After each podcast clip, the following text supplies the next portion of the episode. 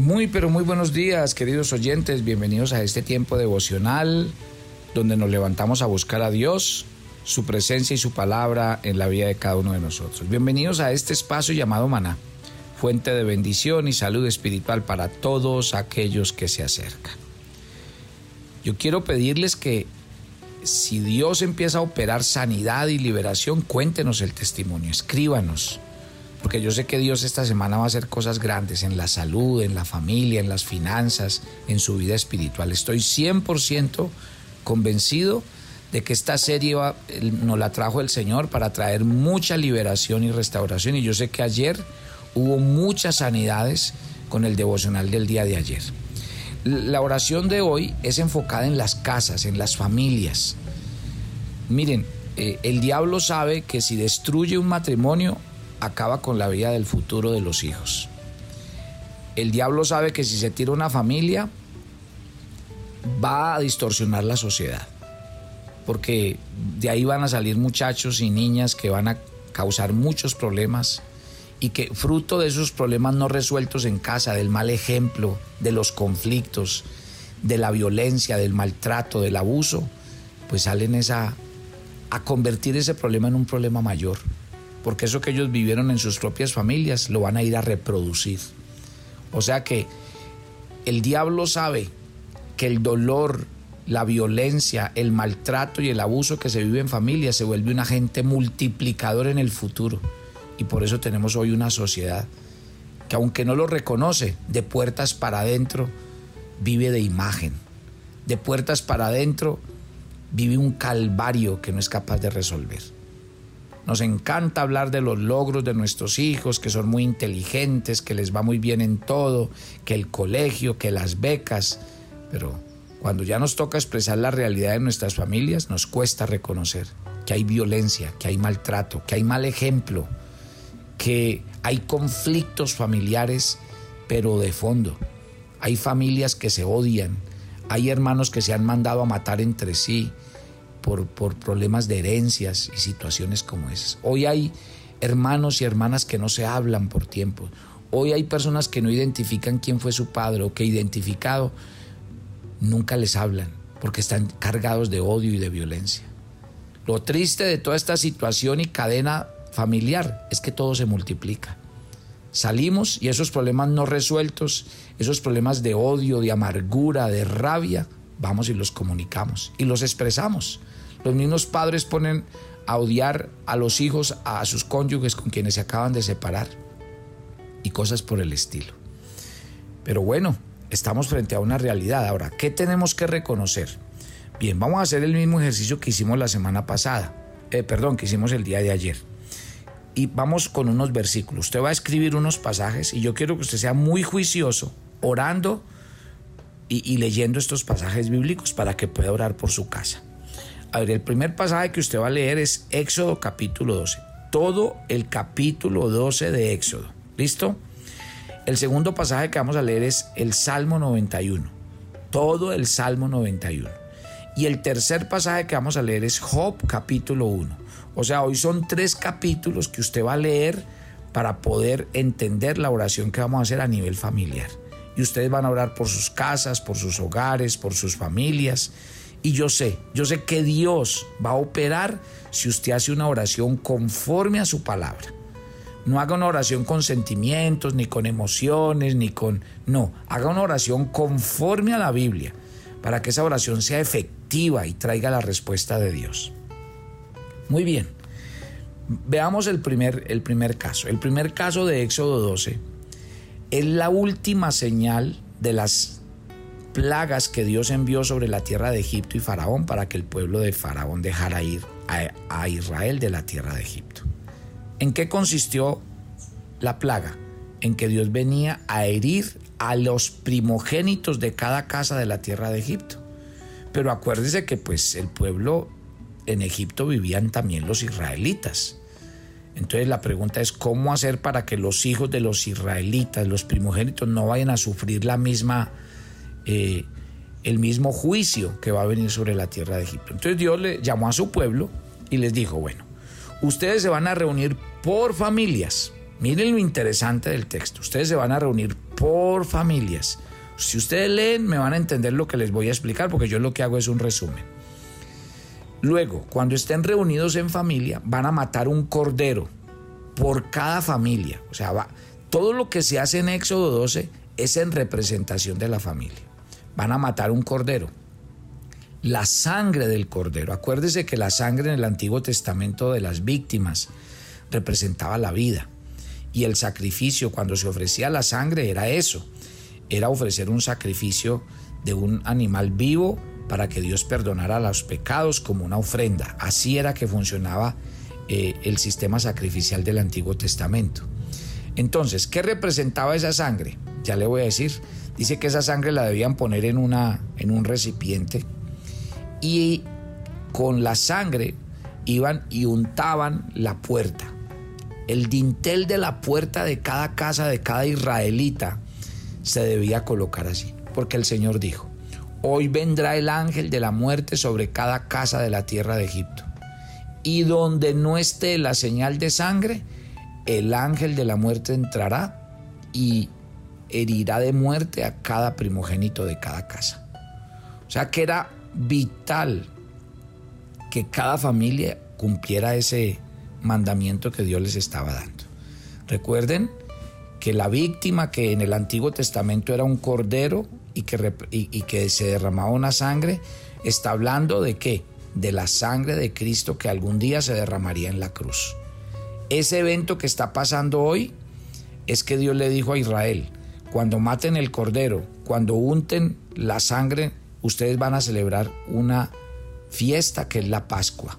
Y esa Pascua es, van a, eh, eh, van a comer el pan ese día, que era el pan sin levaduras, le tenían que añadir unas hierbas, lo iban a comer porque al otro día Dios los iba a sacar de la tierra de Egipto. Cristo cumplió eso en la cruz del Calvario. Cristo derramó su sangre en la cruz para que todo aquel que crea, póngame atención, yo no estoy hablando para los religiosos que creen en una religión, ni estoy hablando para los que dicen que creen en Dios, pero sus actos lo niegan. Estoy hablando ¿Cuándo se hace efectiva la sangre de Cristo sobre una persona y una familia? Cuando esa persona y familia han decidido creer en Cristo y poner su confianza en Él. Al poner en Él su confianza, va a pasar lo mismo que pasó en la tierra de Egipto. Que la presencia de Dios va a estar en esa casa y nada ni nadie tocará esa casa sin el permiso de Dios. Porque esa casa va a estar amparada y protegida por la sangre de Cristo Jesús. Por eso es menester que usted en esta oración que vamos a hacer por las familias, usted ore de esa manera. Ore pidiéndole a Dios que la sangre que su hijo derramó en la cruz sea sobre su casa, evitando que sobre su casa, y por eso voy al segundo pasaje que es el Salmo 91. En el Salmo 91, esta semana, la semana pasada les di un mensaje acerca del Salmo y les dije los agentes espirituales que hay en el Salmo 91. El Salmo 91, por ejemplo, nos habla en el versículo 3 de el lazo del cazador, de la peste destructora. En, el versículo 5 habla del terror nocturno, de la saeta que vuela de día. Y el 6 habla de la pestilencia que anda en la oscuridad y la mortandad que en medio del día destruye. La Biblia habla de agentes espirituales que andan en los aires que traen virus, enfermedad, muerte, crisis, violencia, maltrato, abuso. O sea que esto es una realidad y son agentes espirituales que entran a hacer daño. Entonces, si usted lee Job capítulo 1, que es el tercer capítulo que le puse de tarea a leer, encontrará que en la conversación que tienen Dios el diablo, precisamente la conclusión que sacan al comienzo del capítulo 1 es que Job está tranquilo, seguro y confía en Dios porque Dios es el que cuida su casa, su familia y Dios es el que bendice y prospera la obra de las manos de Job. ¡Qué belleza!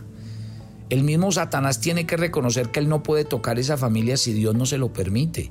Y lo que pasó en la vida de Job fue porque Dios lo permitió, no porque el diablo les quiso hacer daño deliberadamente. En ese orden de ideas y pensando en esos tres pasajes, es que yo quiero que ustedes entiendan. que hay una vida familiar que hay que cuidar, que hay que proteger. Que su casa, por ejemplo, que las oraciones de ustedes son muy importantes. Mire que el Salmo 91.1 dice muy claro, el que habita el abrigo del Altísimo morará bajo la sombra del Omnipotente. ¿Sabe qué es eso? Quiere decir que si usted busca el amparo, el refugio y el cuidado de Dios, Dios amparará su vida, la cubrirá con, con, su, le hará cobertura. Como me encanta el Salmo 91, 10 cuando dice, no te sobrevendrá mal, ni plaga tocará tu casa. Gloria a Dios. O sea, nosotros tenemos, tenemos una promesa de Dios, pero tremenda. Dos cosas deben pensar ustedes en la oración familiar hoy. Uno, que hay una realidad espiritual que ataca a la familia, la casa, las relaciones de la casa, el matrimonio, la vida de los hijos. Y otra cosa es que si yo soy consciente de esto y coloco a Dios mi familia, oro por ellos, pidiendo el cuidado, la protección, o sea, ninguna oración nunca es en vano. Hay que orar, hay que orar, los cónyuges tienen que orar los unos por los otros, los papás tienen que orar por los hijos, los hijos tienen que orar por los padres. Esto tiene que ser una realidad espiritual para qué? Para que su casa mantenga en paz, mantenga unida, para que crezcan hijos en el temor de Dios y no se aparten cuando sean viejos, cuando lleguen a una edad de adolescencia. Demasiado importante, mi querida familia. Entonces, mire lo que pasó en, Éxodo. Vino el ángel y donde estaba la señal y no pudo entrar. Y esa es la oración que vamos a hacer esta mañana. Yo quiero que usted ore. Es más, si usted tiene la posibilidad de hacer esta oración pasando cuarto por cuarto de su casa, yendo a la cocina, cada sitio, hágalo. Ore por cada parte. Cuando esté orando por, una, por un cuarto y si uno de sus hijos duerme ahí, ore específicamente por él, por su nombre. Ore y dígale a Dios que se vaya de la casa la opresión, el espíritu de engaño, de, de, mentira, de maldad que viene a habitar en los hijos. Si algo está pasando en su matrimonio, arrodíllese y dígale, Señor, yo quiero que pase en mi matrimonio milagros. Vamos a orar. Y ojo, pues yo les he enseñado es la, la manera. Ya ustedes tienen que buscar el espacio. Yo no puedo orar mucho tiempo por ustedes porque el espacio, el tiempo no me lo permite, pero yo sí les pido que hagan un buen tiempo de oración. Como lo hicieron ayer, lo deben hacer hoy. Recomendaciones. Orar por protección sobre eh, cada uno de los miembros de la casa. Segundo, orar para que pase de largo sobre su casa la peste, los virus, eh, los lazos, todas esas cosas que traen destrucción, muerte. Tercero, orar, orar para que el terror nocturno ni la mortandad toquen su casa ni su familia. Y cuarto, orar por la familia. Recuerden, piensen en la Biblia. Dios salvó a la familia de Noé, Dios salvó a la familia de Lot, Dios salvó a la familia de Cornelio, Dios salvó a la familia del carcelero. Mire, si usted piensa en estos casos que le acabo de mencionar y hay muchos más, ¿por qué, ¿por qué Dios salvó esas familias? Por la fe de su padre, porque su padre le creyó a Dios. Entonces yo le pido a los papás, dígale al Señor que, sea, que usted se arrodilla pensando en esto. Padre, yo te doy gracias en el nombre de Jesús por cada familia de, de los que escuchan maná. Y yo quiero hacer una oración especial por ellos el día de hoy, orando en el nombre de Jesús, Padre, para que sus casas estén protegidas, guardadas bajo la cubierta de tus alas. Quiero orar en el nombre de Jesús para que tu presencia esté sobre ellos, guardándolos del mal y del maligno. Señor, hoy en cada casa y en cada hogar, mira, identifica tú mismo, Espíritu Santo, que está trayendo odio, rencor, violencia, maltrato y llévate esas cosas de los hogares y de las familias de los hijos de Dios, porque no tenemos por qué vivir así ni estamos condenados a vivir así. Tú, yo te pido que traigas restauración en los hogares, restauración, que se pidan perdón, que haya reconciliación entre los padres y los hijos, los hijos y los padres, entre los hermanos. Señor, llévate todo espíritu de muerte, de violencia, de odio. Yo te pido que esta oración familiar lleve a muchos a tomar la decisión de ir a buscar a los hermanos que, con los cuales están en, discordia, a los cuales no le hablan. Por favor, eso no está bien. Usted tiene que ir a buscar a su hermano, tiene que ir a abrazarlo, a pedirle perdón, a orar con él, buscar a su padre, a su madre. No deben permitir que ninguna de estas cosas eh, traiga desunión en la familia y traiga maldición sobre su vida. Busque a aquellas personas, busque a sus hijos, busque a sus padres, búsquelos y dígale al Señor, Mire, yo estoy seguro que si ustedes cumplen este mandato de estar haciendo esto que les estoy diciendo, de orar con estos pasajes que les dije hoy, mire, su casa va a experimentar un reverdecer, un despertar, van a haber milagros, prodigios, maravillas, van a pasar cosas grandes, espectaculares. Dios va a liberar, Dios va a desatar muchas cosas hermosas. Así que rueguen a Dios rueguen que como el ángel cuidó a los primogénitos en la tierra de Egipto, porque la sangre del cordero se puso en la puerta. Hoy más que una señal de un animal, hoy es la sangre de Cristo que se derramó en nuestros, en nuestros corazones, la sangre de Cristo que se derramó en nuestras vidas. Pero si usted no crea esto, deje la vida religiosa que lleva y entréguele su vida a Jesús. Dígale que usted cree en la sangre que Él derramó en, en, la cruz por usted y su familia. Y como usted cree en esa sangre que Él derramó en la cruz, entonces usted dígale, Señor, tráela sobre mi casa, colócala sobre mi familia. Y yo te pido que devuelvas eh, la paz familiar. Señor, restaura matrimonios. Te lo ruego, restaura vidas, corazones. Yo te pido, Señor, por los hijos que se levantan y te pido que sean hijos que crezcan realmente en la fe y en el camino de Dios, porque cuando ellos vean este Dios maravilloso, sé que sus vidas se van a volver a ti. Que Dios los bendiga. Yo declaro tu vida, tu casa y tu familia amparada bajo la sola, las alas y la sombra de Dios y que Dios bendiga tu casa y tu familia hoy y siempre. En Cristo Jesús, amén y amén. Mi oración es muy corta. Yo le pediría que hagan una oración más extensa, que lo hagan en familia, y yo sé que Dios va a hacer grandes cosas. De verdad, mi querida familia, Dios va a hacer grandes cosas en medio de ustedes. Dios los bendiga y mañana viene una tercera oración y es la oración por la parte espiritual. Los espero mañana. Bendiciones para todos. Toma tu agenda devocional, maná. El pasaje sugerido para la lectura en tu devocional personal el día de hoy es 2 Corintios 9, del 6 al 15. La lógica de Dios no es como la humana porque entre más generoso seas, Dios te provee más abundantemente. Cuando das, no disminuyes lo que tienes, sino que abres tus manos para recibir todo lo que el Señor tiene para ti. Por tanto, decide hacerlo. Te invitamos ahora a que respondas las preguntas que encuentras en tu agenda que te llevarán a conocer cada vez más a Dios y crecer en tu vida espiritual.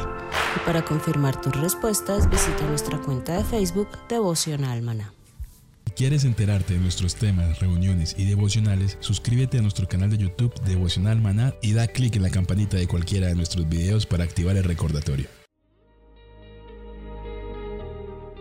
El maná era diario. Se recogía muy temprano en la mañana. Cada uno recogía según su necesidad y se recogía por familias. Muy pero muy buenos días. Bienvenidos a este tiempo devocional donde nos levantamos a buscar a Dios, su presencia y su palabra en la vida de cada uno de nosotros. Maná, el alimento espiritual diario que no puede faltar en nuestras vidas. Conduce Carlos Ríos.